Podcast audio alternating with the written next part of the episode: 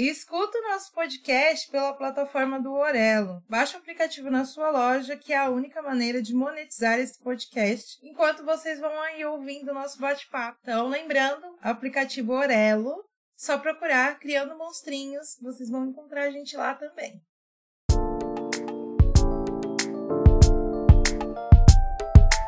Oi, aqui é a Isis. E a Fernanda.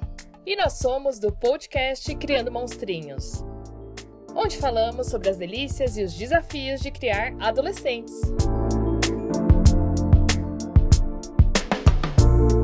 E o tema dessa edição é como dizer não e ensinar a lidar com as frustrações.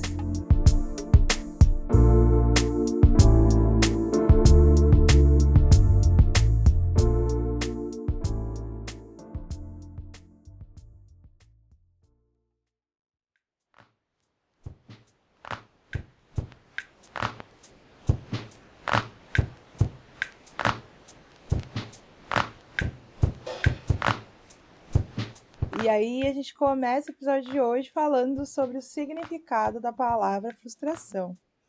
Do conceito da psicanálise, estado de um indivíduo quando impedido por outrem ou por si mesmo de atingir a satisfação de uma exigência pulsional.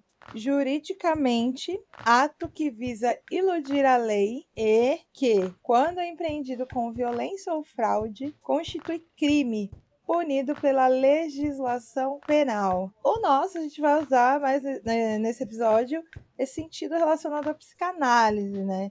Que é essa questão de atingir a satisfação pessoal, né? Pulsional. E aí a gente começa, né, introduzindo esse tema falando um pouco de como a gente mesmo lida com as nossas frustrações, como era pra gente na adolescência e como é hoje na vida adulta. Porque a gente sempre faz esses paralelos antes de começar a falar, que a gente acaba trazendo muito dessas comparações da nossa adolescência, da nossa vida adulta com a adolescência dos nossos monstrinhos. Então, o que eu lembro muito da minha adolescência é que eu escrevia diário. Eu sempre tive muitos diários. Eu joguei fora, acabei jogando fora todos eles da minha adolescência. Eu tenho a partir de 2010, então tenho o quê? 11 anos aí de diários escritos, alguns espaçados, outros não. Então então eu sempre fazia isso na minha adolescência. Tava frustrada e acabava jogando muito para diário. É, eu relia esses diários antes de jogá-los fora para poder ter uma noção do que, que eu escrevia. Eu era uma pessoa muito frustrada, muito revoltada sem causa. Eu falo que eu era muito revoltada sem causa. Sofria de amor, assim, umas coisas bestas, assim. e aí é, eu lidava muito dessa forma. Acabava eu era uma pessoa muito bruta nas palavras com os amigos adolescentes, assim, que eu convivia no dia a dia. Na internet eu era uma pessoa mais expansiva, gostava sempre de fazer amizades. Pessoal da escola, como você tá muito na escola com aquele pessoal é, durante 5, 6 horas por dia, eu acabava sendo um pouco mais cavala, vamos dizer assim, com o pessoal do meu dia a dia. Na internet eu era mais de boas, eu gostava sempre de conhecer os outros lados e tal. E agora na vida adulta, continuo escrevendo diário, com menos frequência. Eu quero voltar mais com esse hábito que eu gosto de fazer as minhas comparações de como eu estava um ano atrás, dois anos atrás, meses atrás. Eu acho bem interessante ver os meus pensamentos e terapia. terapia, que fica bastante essa parte de frustrações. A gente fala que nem todos os amigos. Não que eles não estão afim de escutar suas frustrações, é que tem algumas que são constantes e aí você fica repetindo. Tem hora que os amigos falam, ah, de novo você falando sobre isso. Eu tenho algumas questões aí que eu falo todo mês com um amigo meu. E aí eu percebi, eu comecei a analisar, porque que eu sempre falo, né? Todo mês, um, um período da semana eu falo, aí eu descobri que era sempre na TPM. E aí eu peguei e falei pra ele, você percebeu que mais ou menos numa mesma época eu reclamo de tal coisa? Ele, sim, é, então, eu acho que é sempre quando eu tô na TPM que aí meus hormônios ficam todos na loucura.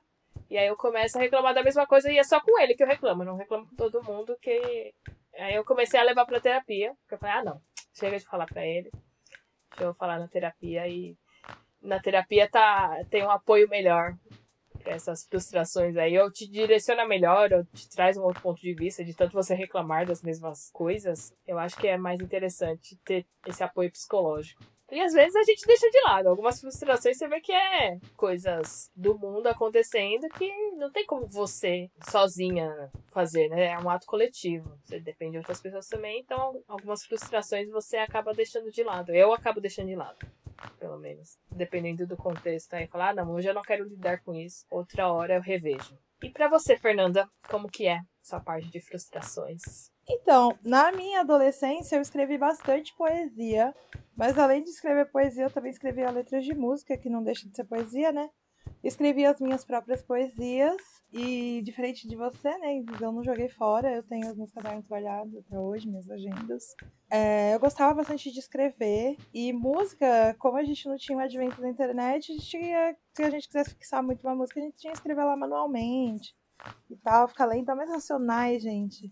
Hoje eu sou muito feliz que eu tenho um livro, né, do Sobrevivendo no Inferno, mas eu escrevi todas essas músicas ali na raça ouvindo e reouvindo para poder escrever. E aí, só que as letras de músicas, eu, obviamente, com o tempo não fazia mais sentido ficar guardando. Tinha internet para isso, né? Eu joguei tudo fora. Mas as poesias eu sempre escrevi. Hoje em dia escrevo bem menos poesia. É, mas além disso, tinha a questão de ouvir heavy metal, né? Que é o lance da música que não, não te deixa pensar, né?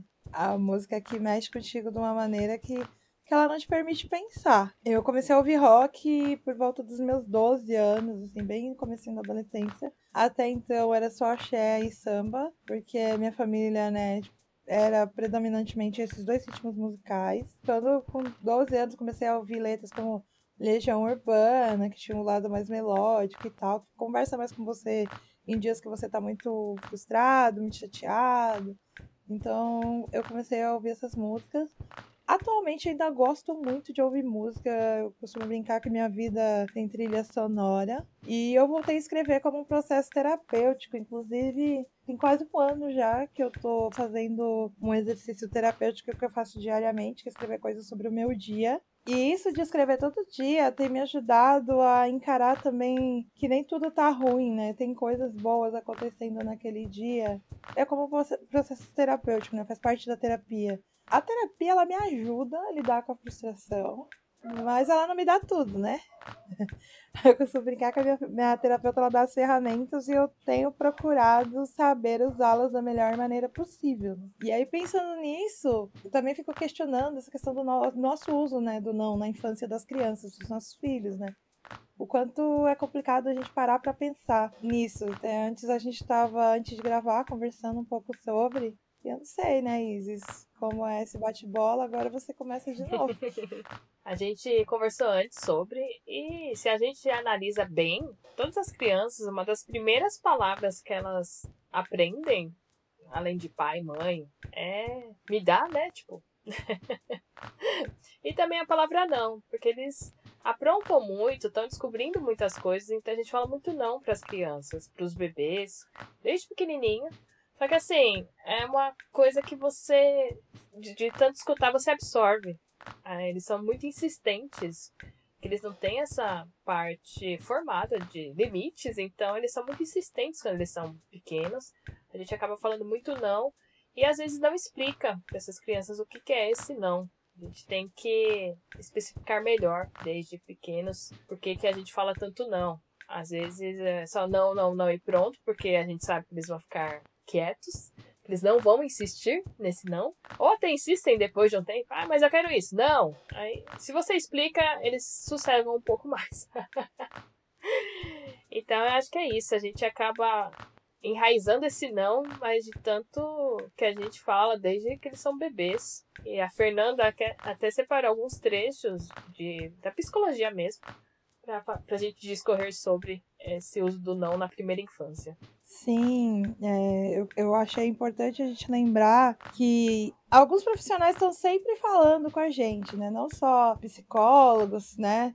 Sobre a importância dessa pequena palavra ser dita e absorvida pelo indivíduo desde muito cedo. Eu não consigo dizer que eu absorvi bem ou não na infância, porque eu tive uma educação muito diferente do Arthur e muito diferente da educação que eu realmente acredito, né? Para ilustrar isso, eu separei dois trechos do texto que é o não como desafio da infância, que é do portal Ninguém Cresce Sozinho. O primeiro trecho é o seguinte: Mas por que será que há tantas questões que envolvem o uso dessa palavra? Parece que só digo não, se queixam os pais. Por outro lado, os profissionais de escolas relatam dificuldades em lidar com o limite, que parece inexistir para alguns pequenos. Nesse mesmo sentido, pais sofrem quando se dão conta que só a palavra não dá conta. A palavra parece insuficiente para fazer parar, fazer calar, sobretudo para fazer escutar. Que essa questão da criança parar para ouvir o que você tem para dizer para ela, a instrução que você tem para dar para ela. É, não faça algo que isso vai te pôr em perigo. Então ela não precisa ouvir só o não faça, ela precisa saber o porquê. Só que às vezes só o não não consegue fazer essa movimentação parar. E esse segundo trecho que é Por que o não? Iniciamos com os primeiros 18 meses de vida, em que geralmente os adultos não precisam afirmar um sim para a ação espontânea da criança e precisam enfatizar o não para o que não pode ir à boca e onde não deve subir ou descer, por exemplo. Até aí, estamos todos de acordo. Há quem defenda que o adulto é responsável por salvar a criancinha de todo e qualquer risco e esta coadjuvante do seu próprio ato. Não precisa se envolver com a cena. Sempre advertidos do bom senso com relação à idade e maturidade emocional da criança, suspeitamos que o não pode ser lido como anteparo simbólico ou prenúncio de frustração. Por qualquer que seja o horizonte que miremos, seguiremos questionando por que ou não. Que é essa questão de a gente ter que falar não para que eles entendam é, o perigo, né? Nesse caso, que é essa questão de que a gente tem que estar zelando e tal, e que o não é uma forma de zelo, é uma forma de você orientar a criança sobre esse zelo que ela tem que ter consigo mesma. Só que é uma frustração. Por exemplo, a criança quer subir na árvore. Você vai falar não, né? Obviamente que não. Você não vai conseguir se sustentar lá em cima, né?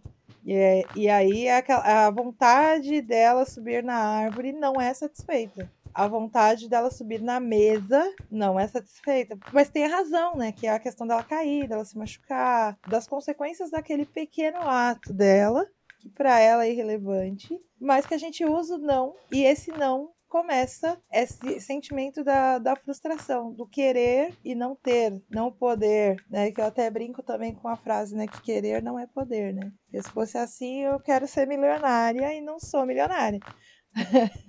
ser milionária sem mexer um dedo. É, assim. é a minha grande frustração, inclusive de vida, assim. E aí, pensando nessa questão que é a gente fala esse não, né? Não só nessas situações de perigo, nos 18 meses iniciais da vida, mas e quando a gente acha que precisa compensar ou não? Que aí cai naquele primeiro trecho, né? Que é essa questão dos pais que sofrem quando eles se dão conta que só fala a palavra não. E aí eles querem compensar, né? Porque, tipo, ah, eu quase não fico com meu filho. É, como é que eu vou falar não pra ele? E aí, Isis? Solta a voz. Eu estou tentando parar de fazer isso. Eu acabo. Não que eu sou uma pessoa que super trabalha, workaholic e tal.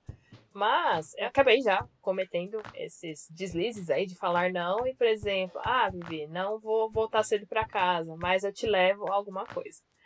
E como a Vivi gosta de uma comidinha, um docinho, eu sempre acabava levando aí um, uma coxinha, um chocolate, essas coisas aí pra ela eu acabei fazendo muito disso, de compensar esses nãos que eu falava para ela, hoje não estar presente, trazendo coisas, fazendo coisas que eu sabia que ela gostava.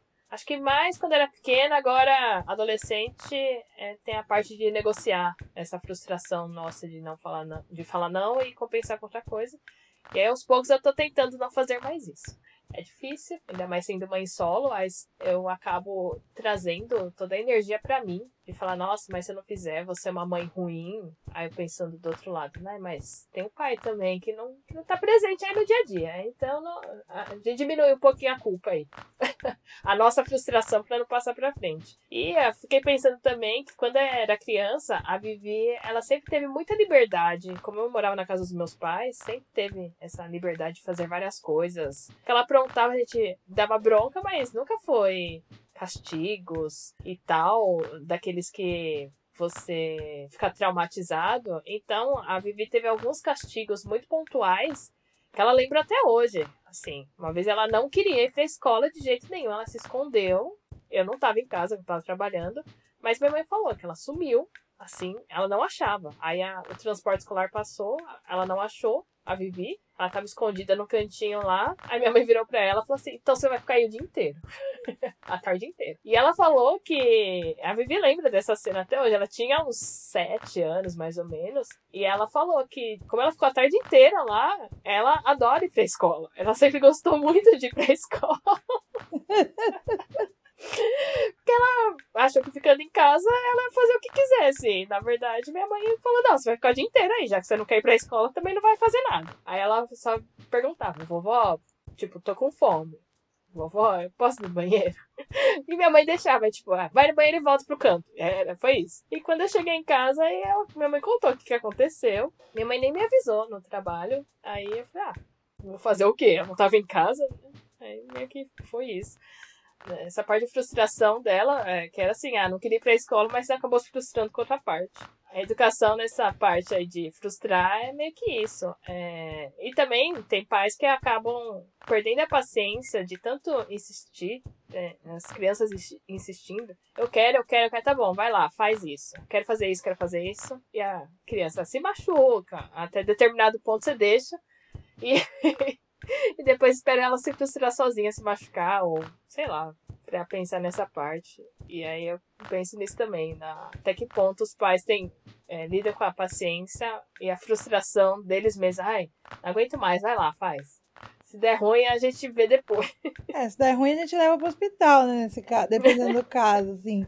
Eu acho legal que você falou essa questão do, de situações, né? Eu lembro até hoje que teve uma, uma, tem uma situação que eu acho que eu tinha uns 5, 6 anos, eu acho, que tinha que tomar banho, e ele queria brincar e tava na hora de tomar banho, tipo, porque já tava noite, eu, whatever, né? Tinha que tomar banho. E aí eu falei, não, filho, você tem que tomar banho. E ele começou a falar, não quero, não vou tirar roupa, não, não. E aí, tipo, eu fui tirar a roupa, ele puxou, e no que ele puxou, começou a rasgar a camisa que ele tava. E era uma camiseta do Buzz Lightyear, que ele gostava muito. Que ela tinha um alcochoadinho no peito, sabe? Pra imitar o Buzz Lightyear, assim, do Toy Story, pra quem não conhece, o, o robozinho lá uhum. do Infinito e Além. E aí, como eu fiquei tão puta, assim, que, tipo, rasgou, eu puxei com tudo e rasguei o resto, sabe? eu já tinha rasgado, sabe? Já era. E aí ele fala até hoje, ah, você rasgou minha camisetinha favorita que. E eu falo, mas você lembra o que, que você fez? Ah, ele, eu lembro, né? Que eu não queria tomar banho. Eu falei, não. E assim, foi um, uma coisa que ficou fixada na cabeça dele, sabe? E nunca mais, assim, quando foi tomar um banho, isso aconteceu. Né? Tipo, dele. Assim, ele tava fazendo um rolê, assim, absurdo, assim, de, de birra, sabe? Tipo, berrando, assim, sem necessidade. Parecia que eu tava matando, e nem tava. Só tava tentando... Era só um banho. Era só tentando tirar a roupa pra dar um banho, sabe? E aí ele ah, gritava, assim, loucamente, ele que vinha para me bater, sabe? Coisa de criança mesmo, assim, birrenta, que acha que pode lidar com uma pessoa maior que ela. E aí, justamente o que você falou, da questão da gente lidar com as, com, a, com as nossas próprias frustrações, porque é aí que você bate, é aí que você faz outras que você fala, meu, você não, você não tá sendo ouvido, você não tá sendo atendido, né? É o seu ego ali que tá em, em xeque, né? Tipo, você, você que manda, tecnicamente falando, né? E você não está sendo obedecido. Então isso é bem complexo. Então, assim, eu já sempre procurei não compensar as negações. Por exemplo, eu poderia ter comprado outra camiseta, não comprei. Ficou sem? Justamente pensando no futuro, né? Em como que vai ficando cada vez mais difícil lidar com as recusas, né? Quando a gente está adolescente ou na vida adulta. Por exemplo, quando você quer um trabalho, muito um trabalho, e você não consegue. Ou você quer muito comprar.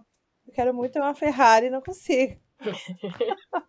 então, assim, eu dou risada disso porque eu entendo como um processo de algo que eu não posso ter, sabe?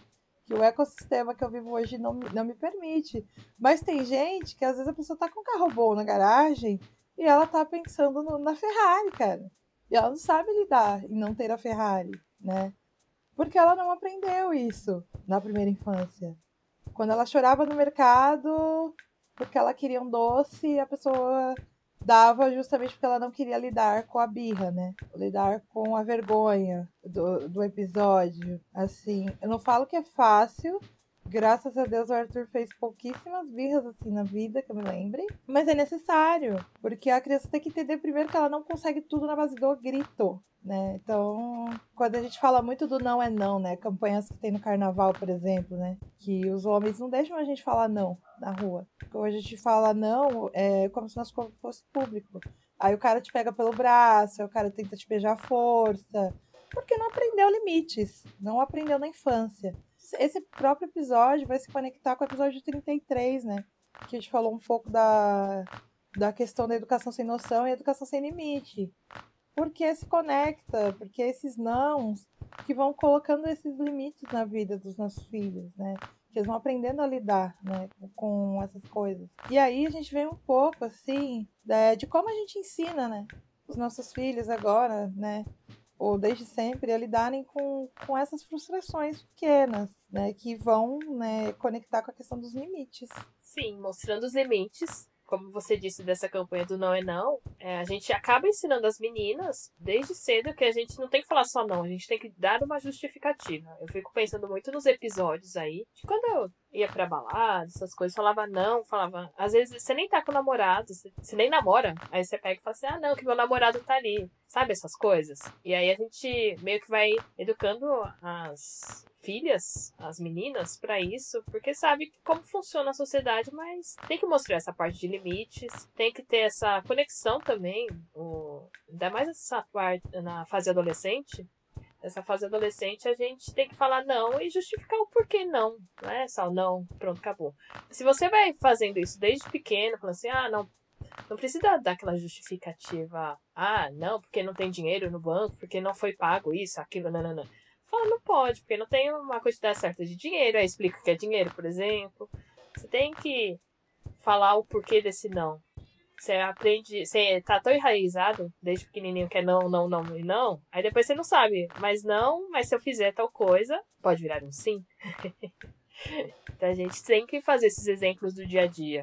A gente não pode só simplesmente falar assim, ah, não, ah, no momento não tem condições para comprar, mas no mês que vem ou no próximo, ou analisando, é, por exemplo, contas.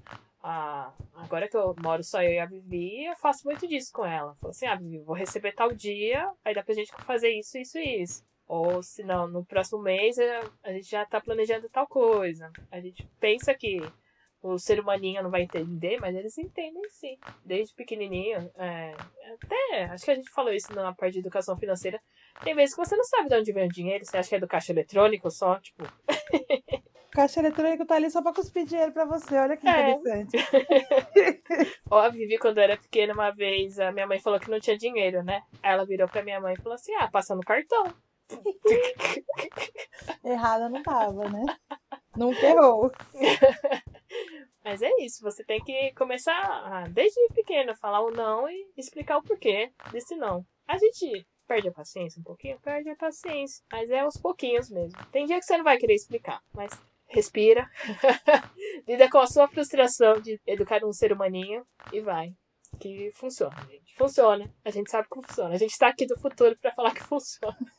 É, é sobre isso. Funciona, é desgastante, é cansativo, não deixa, nem tem nenhum momento que para de ser desgastante assim, mas precisa, sabe? Dá certo, né? E vai ter gente que vai falar pra você, cara, teu filho é muito bem criado, e aí você pensa assim, me morrendo por dentro, você não sabe o quanto eu caminhei para chegar até aqui, sabe?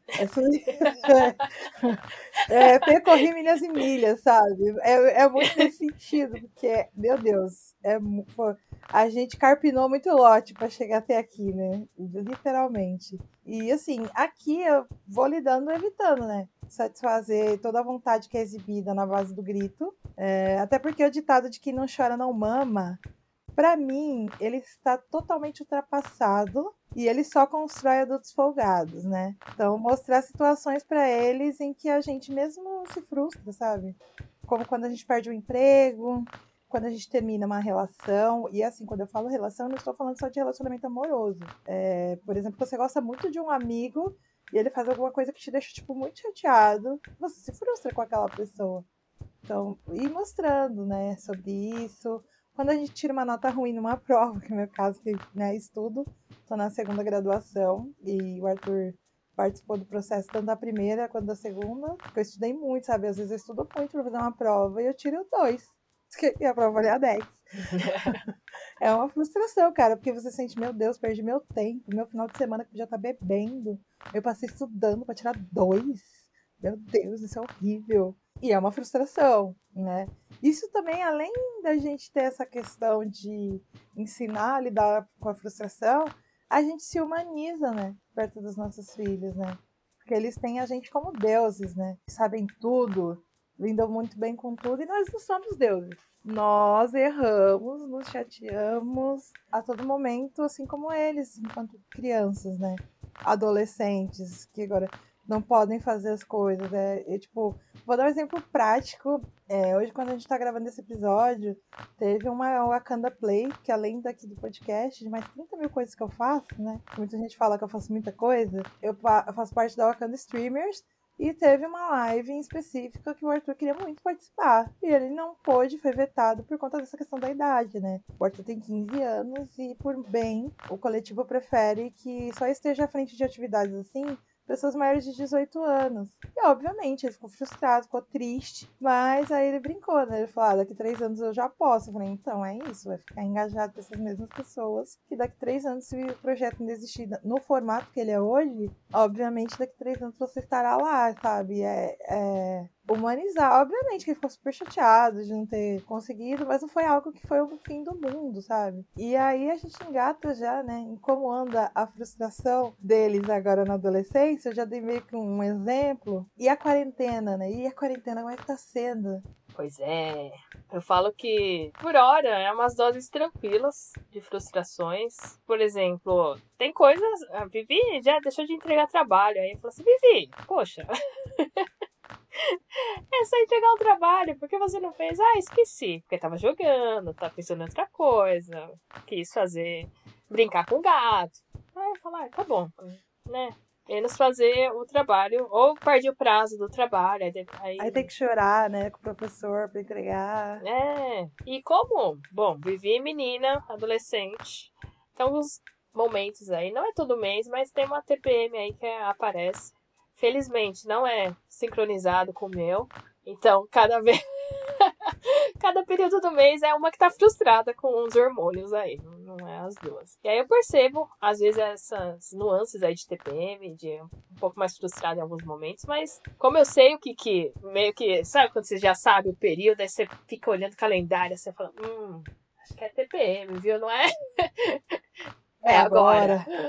É, eu meio que já sei lidar falo que é, quando você observa muito as pessoas, né, meio que você já sabe isso. Foi o que eu até comentei anteriormente, da minha TPM, de reclamar algumas coisas. Eu falo que é, às vezes da Vivi acaba acontecendo isso também. Então, é, tem essa parte de observar muito, né, essa fase adolescente. E na quarentena, a parte frustrante é tipo horários. Como ela não vê os amigos, eles acabam ficando até tarde conversando no Discord, fazendo as bobeiras deles lá de jogar junto. E aí eu tenho que falar, não, tem que dormir, porque não acorda no dia seguinte. Aí ficar frustrado com isso, mas até que tá tranquilo em vamos dizer assim. Final de semana eu libero, mas no dia de semana é, acho que eles acabaram se acostumando nesse formato de se encontrarem todo dia em chamada para poder se falar. E aí eu acho até um pouco estranho quando ela sai antes. Ou não tá falando muito e fala, ah, cadê o pessoal? Ah, não, né, não sei quem não pode entrar e tal. Então a gente decidiu não jogar. Mas eles, eu acho que eles estão cansados dessa quarentena, de não poder se ver, de Fazer coisas, né? Olhar para as pessoas. Eu acho que é muito disso. Então eu fico vendo que é, tem essa frustração de horários da Vivi e não poder ver. Mas ela fala também que tem um pouco de preguiça, é até bom às vezes. Taurina. É, taurininha, né? É, eu falo que tem esses dois lados. Ela fala assim, ah, queria muito ver meus amigos, mas também ela pensa, ah, não, tá, tá ok, não, não, não se vê. Então tem esses dois lados. Teria que sair, tá frio. É.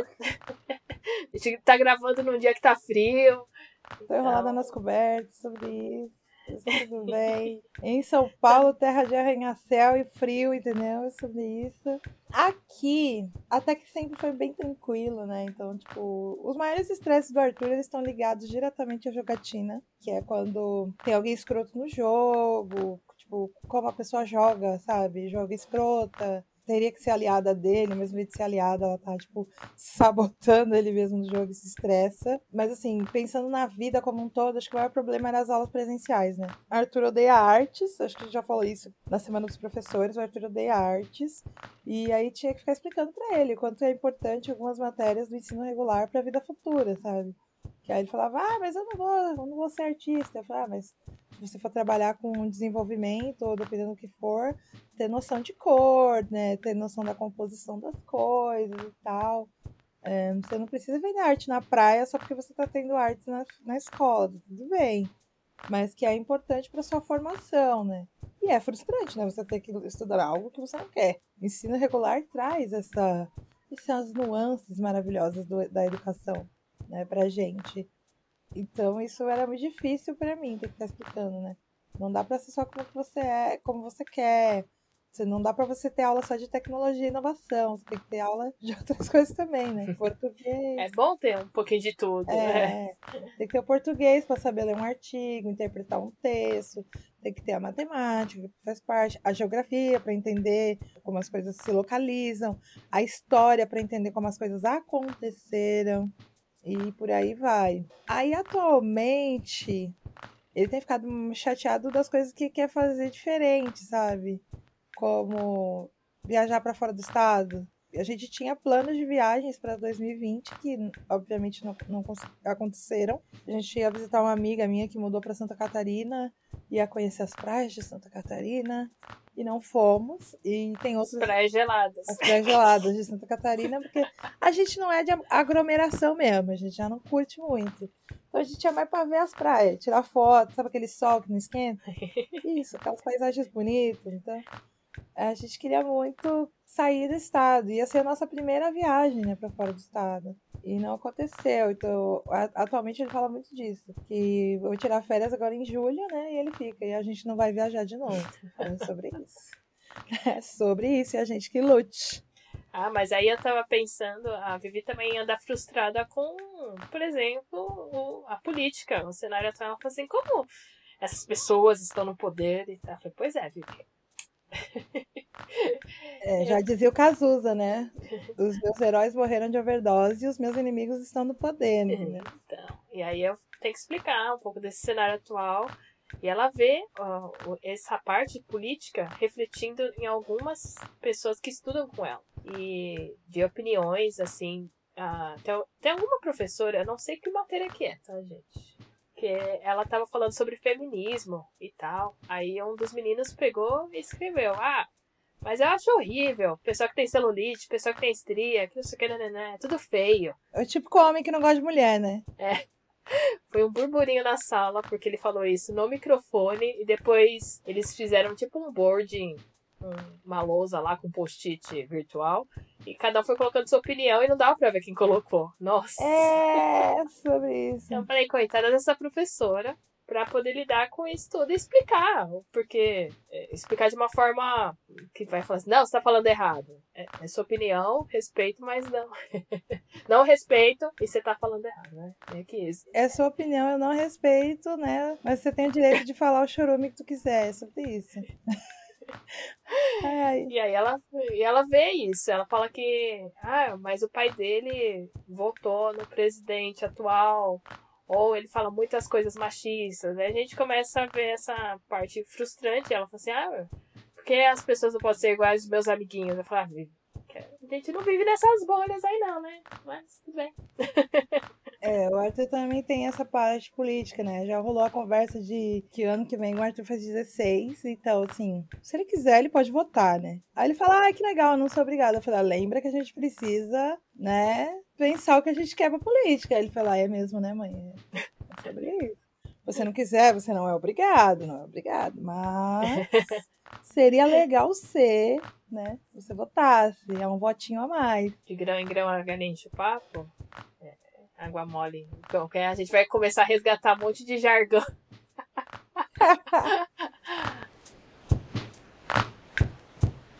E aí, pensando nisso, já caminhar pro fim, né, Isis? Como é que a gente pode concluir esse papo aqui meio louco, meio insano? Meio frustrante aquelas. Ser mãe é frustrante, gente. Você não pode dar tudo para suas crianças. O que mais? Tem coisas que são inalcançáveis, tem, são camadas sociais aí que não, não dependem só de você como mãe. Tem toda uma sociedade aí. Até vi um tweet esses dias falando, ai, como não criar um filho de direita. Mas, gente, pois é, mas é um trabalho que você tem que fazer desde cedo, se você quer pensar dessa forma, e ver as companhias deles. Tem várias frustrações como mães que a gente vai passar aí, ver como os adolescentes vão lidar com essas frustrações futuras também. E aí, o que, que eu fiz? Eu separei um trechinho aqui, que eu acho que vai servir mais para nós adultos do que para os adolescentes, mas como esse podcast tramita entre o adulto e o adolescente, é sobre falar o não, ou aceitar esse não diante desse mundo capitalista aí que a gente vive, esse mundo corporativo. E é um trecho do livro Essencialismo, a disciplinada busca por menos. É um capítulo que ele fala sobre não. Há boas razões para ter medo de dizer não.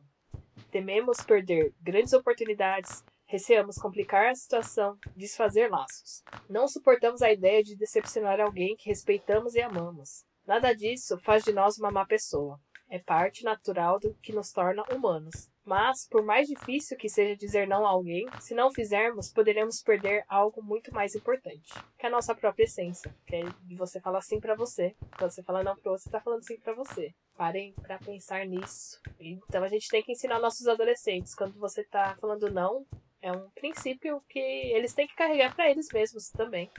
Que a gente vai escutar vários nãos. E por que esse não? A gente tem que entender. E quando você fala não para alguém também, é, você tá dizendo sim para algum princípio seu. Não é só o não por falar não. Ai, que filosófico que ficou. Nossa, arrasou mil reais agora, né? E aí, Fernanda, qual a sua conclusão aí desse episódio que a gente acabou trazendo os nãos e frustrações? É, eu acho que vai um pouco de encontro com o que você falou, né? É, a gente precisa né, dar o um não para os indivíduos, em geral, mas nesse caso especificamente para os nossos filhos, não só pela questão da negação, né, de que, ah, não, não posso te dar algo agora, mas para que os nossos filhos saibam que nem tudo, né, nem todas as coisas eles podem ter e estão à disposição deles, e nem todas as pessoas também estão à disposição deles, do ego deles, das coisas que eles querem. Isso vai ajudar a lidar com o ego, né, na vida adulta, pelo menos eu espero que seja assim é respeitar ou não, que será ouvido né, de outras pessoas.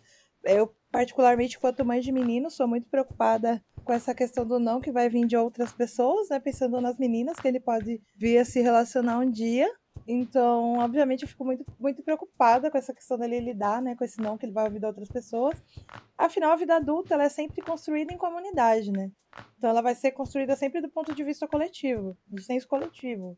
Seja no trabalho, num relacionamento, ou até mesmo no estudo, né? Que vai unir o trabalho, né? O trabalho e a relação no mesmo contexto, que vai ter que se relacionar com as pessoas e trabalhar com elas, até as pessoas que ele não goste, que acontece na, na graduação, nem sempre você consegue fugir.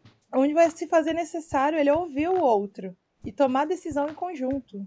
Então, todas as vozes ali, mesmo aquelas que você odeia, elas vão ter que ser ouvidas para aquele contexto específico de construção.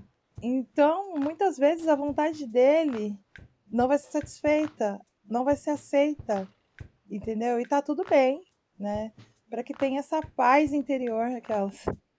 Para que ele possa estar em paz quando tiver um não, possa entender que aquilo não é pessoal, que aquilo é construtivo para ele e que nem tudo precisa do jeito, ser do jeito que ele quer, do jeito que ele acha correto. às vezes uma outra pessoa sabe fazer algo de uma outra maneira que é um pouco mais adequada. Eu não vou falar melhor, porque para mim não existe melhor e pior. Tem maneiras adequadas e maneiras inadequadas. Tipo, acho que errado, a gente está falando de preconceito, isso eu acho errado. Homofobia, né? Enfim, racismo.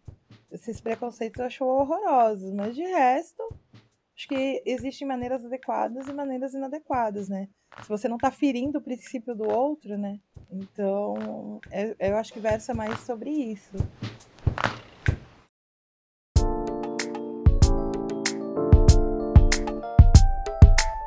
Sugestões e parcerias, nosso e-mail é contato.criandomonstrinhos@gmail.com.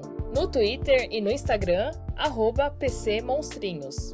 No LinkedIn, podcast Criando Monstrinhos. Toda segunda, um episódio monstro às 20 horas. Um beijo e um abraço das mães monstras, Fernanda e Isis.